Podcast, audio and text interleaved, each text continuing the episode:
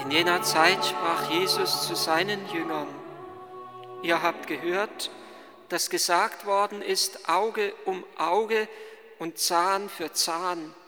Ich aber sage euch, leistet dem, der euch etwas Böses antut, keinen Widerstand, sondern wenn dich einer auf die rechte Wange schlägt, dann halte ihm auch die andere hin. Und wenn dich einer vor Gericht bringen will, um dir das Hemd wegzunehmen, dann lass ihm auch den Mantel. Und wenn dich einer zwingen will, eine Meile mit ihm zu gehen, dann geh zwei mit ihm.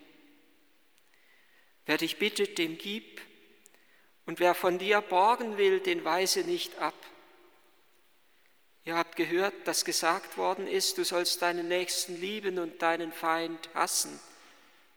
Ich aber sage euch, liebt eure Feinde und betet für die, die euch verfolgen, damit ihr Söhne eures Vaters im Himmel werdet. Denn er lässt seine Sonne aufgehen über Bösen und Guten und er lässt regnen über Gerechte und Ungerechte. Wenn ihr nämlich nur die liebt, die euch lieben, welchen Lohn könnt ihr dafür erwarten? Tun das nicht auch die Zöllner? Und wenn ihr nur eure Brüder grüßt, was tut ihr damit Besonderes? Tun das nicht auch die Heiden? Ihr sollt also vollkommen sein, wie es auch euer himmlischer Vater ist. Es ist etwas Wunderbares, wenn man in einem Menschenantlitz etwas entdecken darf von Christus selber. Gott hat den Menschen so groß und so wunderbar geschaffen, dass er ihn dazu berufen und befähigt hat, ihm ähnlich zu sein und ihm ähnlich zu werden. Die Bergpredigt ist eine enorme Herausforderung für uns. Eine Herausforderung, wenn wir diese Worte hören, wer dich auf die rechte Wange schlägt, dem halte auch die linke hin, wer dir den Mantel nehmen will, dem lass auch dem Hemd, das Hemd, wer es nötigen will, eine Meile zu gehen mit ihm, mit dem geht zwei. Aber es ist nicht nur eine Herausforderung, sondern die Bergpredigt ist eine Bevollmächtigung. Gott gibt uns in seinem Wort, das er uns mitteilt, auch etwas von seinem Geist mit auf den Weg. Er möchte uns formen in seinem Wort, damit wir ihm ähnlich werden. Das ist ja das Ziel, auf das die Bergpredigt hinläuft, wie wir es heute auch in diesem Abschnitt daraus gehört haben, damit ihr Söhne eures Vaters im Himmel werdet. Wir sollen, wir sind in der Taufe aufgenommen in den Leib Christi. Wir alle sind in der Taufe in den Leib Christi aufgenommen, Männer und Frauen, und dadurch sind wir in Jesus Christus zu Söhnen des Vaters im Himmel geworden. Der heilige Johannes hat es so schön formuliert, allen, die ihn aufnahmen, die gleichsam Christus in ihr Leben hineingelassen haben, gab er Macht, Kinder Gottes zu werden gab er die Macht, so zu leben, wie Christus gelebt hat. Die Bergpredigt ist eine Bevollmächtigung, die uns geschenkt ist. Und mich fasziniert, dass die Bergpredigt mit den Seligpreisungen beginnt, nicht mit einer moralischen Forderung, du sollst das und du sollst das und du musst das und du musst jenes, sondern Jesus schaut gleichsam in die Menge vor ihm und er entdeckt in den Einzelnen etwas von seinem eigenen Herzen, was in ihm ist. Er beginnt mit einem Jubelruf, selig die Armen, selig die Hungernden, selig die Hungernden nach und Dürstenden nach der Gerechtigkeit, selig die keine Gewalt anwenden und er spricht uns in der Bergpredigt sein göttliches Leben, sein Sein zu. Ihr seid, sagt er, nicht nur ich bin, sondern ihr seid. Damit gibt er uns etwas von sich selbst. Ihr seid, sagt er dort, das Licht der Welt. Ihr seid das Salz der Erde. Ihr seid eine Stadt, die auf dem Berge ruht auf dem Berge liegt, die allen anderen Licht und Heimat, Orientierung und Hoffnung gibt. Und der Herr führt uns in seine Gesinnung hinein, in diesen sogenannten sechs Antithesen in der Bergpredigt. Letzten Sonntag haben wir vier gehört, heute haben wir nochmal zwei gehört.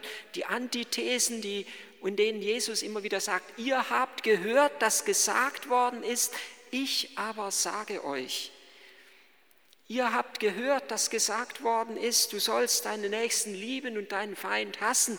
Und es ist wichtig mal zu betonen, dass das so nicht in der Heiligen Schrift steht, auch nicht im Alten Testament, wie wir es oft gleichsam vermittelt bekommen oder wie wir es meinen könnten, wenn Jesus sagt, ihr habt gehört, dass gesagt worden ist, du sollst deinen Nächsten lieben und deinen Feind hassen. So steht es nicht in der Heiligen Schrift, auch nicht im Alten Testament, nirgendwo, sondern dort heißt es nur, wie wir es auch in der ersten Lesung gehört haben, du sollst deinen Nächsten lieben. Und dieses du sollst und deinen Feind hassen, das hat wohl die Überlieferung, die Tradition, vielleicht auch die Schriftgelehrten und Pharisäer dazu gemacht. Es gibt eine apokryphe Stelle, wo, wo dieses Wort drin vorkommt. Du sollst die Guten lieben und die Bösen hassen. Aber in der Heiligen Schrift steht es so nicht drin. Da steht nur, du sollst deinen Nächsten lieben. Und Jesus ist es, der dieses Liebesgebot auf den Nächsten nun ausweitet, uns tiefer hineinführt in die Gesinnung seines Herzens. Und du sollst auch den lieben, der dir gleichsam feindlich gesonnen ist der dir Böses tut, damit ihr Söhne eures Vaters im Himmel werdet, so wie es eben Christus getan hat und uns vorgelebt hat am Kreuz. Dort ist ja die ganze Bergpredigt verwirklicht. Das Kreuz ist die verwirklichte Bergpredigt. Jeder Eucharistie feiern wir die Erneuerung des Kreuzesopfers Christi und damit feiern wir auch in jeder Eucharistie die Verwirklichung der Bergpredigt, wo Christus alles ertragen alles und alles gegeben hat. Alles ertragen hat, dass man ihn ausgeliefert hat, gekreuzigt hat und alles gegeben hat, nicht nur den Mantel, sondern auch sein letztes Hemd, er wird seiner Kleider beraubt, er wird nackt gekreuzigt, er gibt sein Leib und sein Blut, er öffnet sein Herz und gibt das Innerste, was er hat für uns. Das Kreuz ist die verwirklichte Bergpredigt. Und er lädt uns in der Bergpredigt ein, diesen Spuren seiner Liebe zu folgen.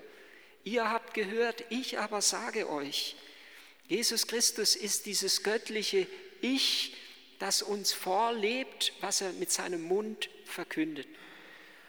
Und er lädt uns ein, diesen Spuren seiner Liebe zu folgen. Und dieses, das, was wir eben gehört haben im Evangelium, ist gleichsam wie eine Auslegung zu dieser Seligpreisung, in der Jesus sagt, selig, die keine Gewalt anwenden, denn sie werden das Land erben.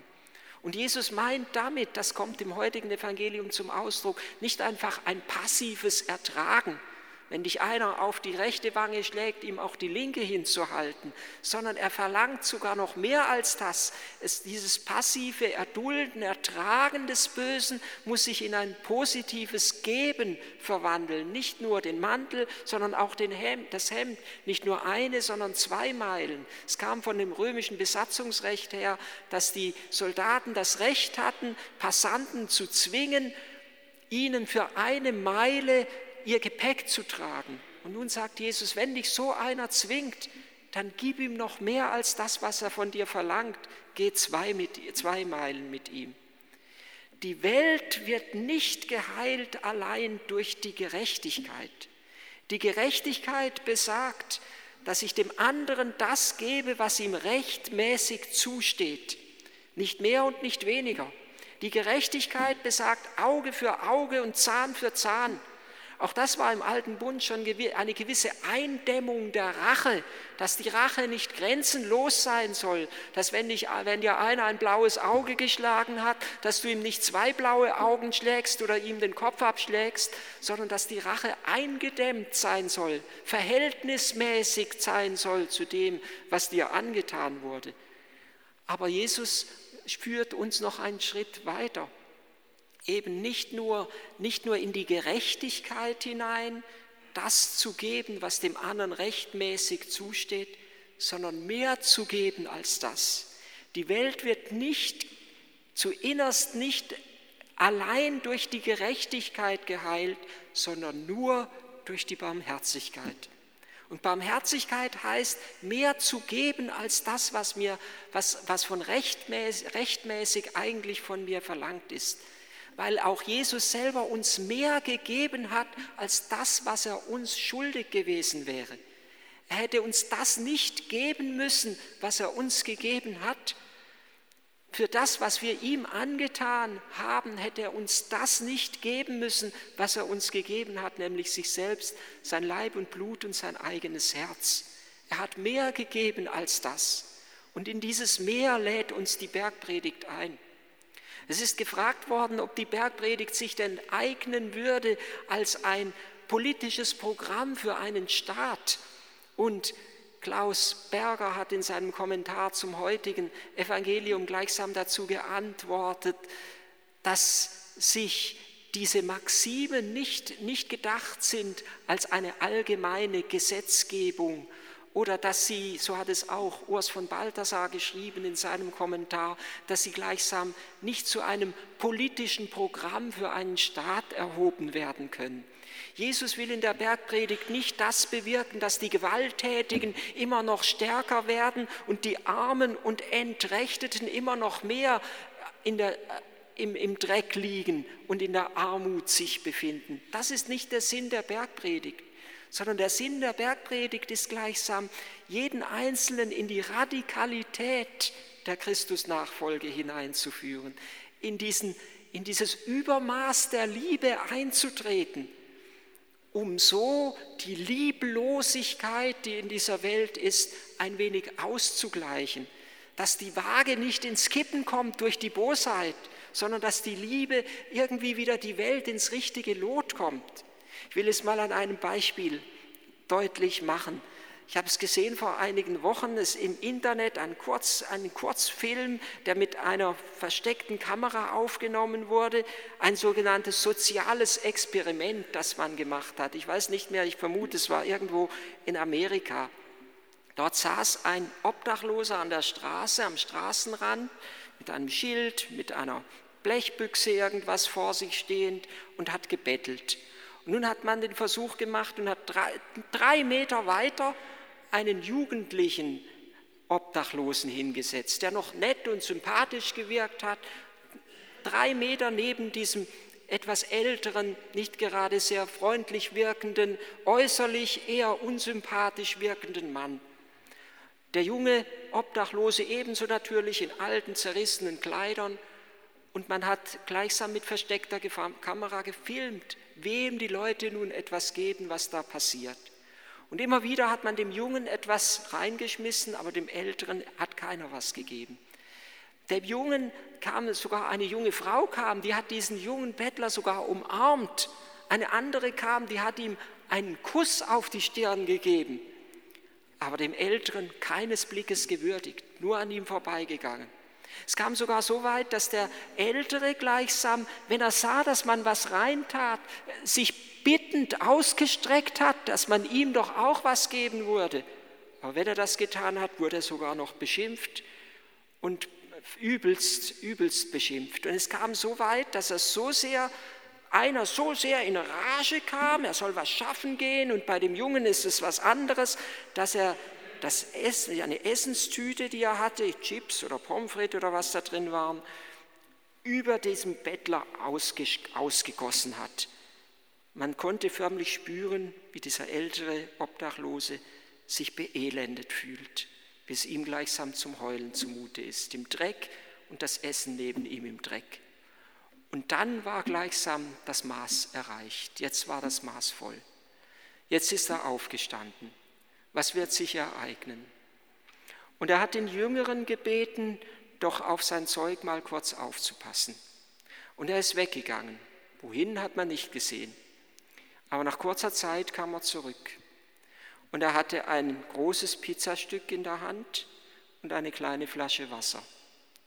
Und jetzt setzte er sich nicht etwa hin, um zu essen und zu trinken, sondern er ging zu dem Jungen hin und schenkte ihm das, Pizza, das Pizzastück und die Wasserflasche. Genau das ist das, was wir mit dem christlichen Begriff der Sühne bezeichnen. Sühne heißt, dass das Unrecht durch ein Übermaß an Liebe wieder gut gemacht wird. Er hat gleichsam seinen letzten Groschen genommen, um dem anderen, der ja schon etwas hatte, etwas zu schenken, um das Unrecht, was er an seinem eigenen Leib erfahren hat, durch die größere Liebe wieder gut zu machen. Nur so kommt die Welt wieder ins Lot. Nicht indem Unrecht durch Unrecht gut gemacht wird, nicht durch Hass und nicht durch Rache, sondern durch ein Übermaß an Liebe. Keiner hätte das von ihm erwartet, dass er, der nichts bekommen hat, noch dem anderen was gibt.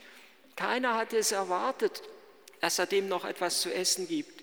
Aber in seinem Herzen wusste er, nur durch die Liebe kann ich die Lieblosigkeit heilen, die ich selber erfahren habe. Das genau ist der Geist der Bergpredigt. Und zu diesem Geist ruft uns Jesus auf. Und zu diesem Geist lädt er uns ein, damit wir Söhne des Vaters im Himmel werden, damit wir vollkommen sind, wie es auch der Vater im Himmel, wie auch der Vater im Himmel vollkommen ist.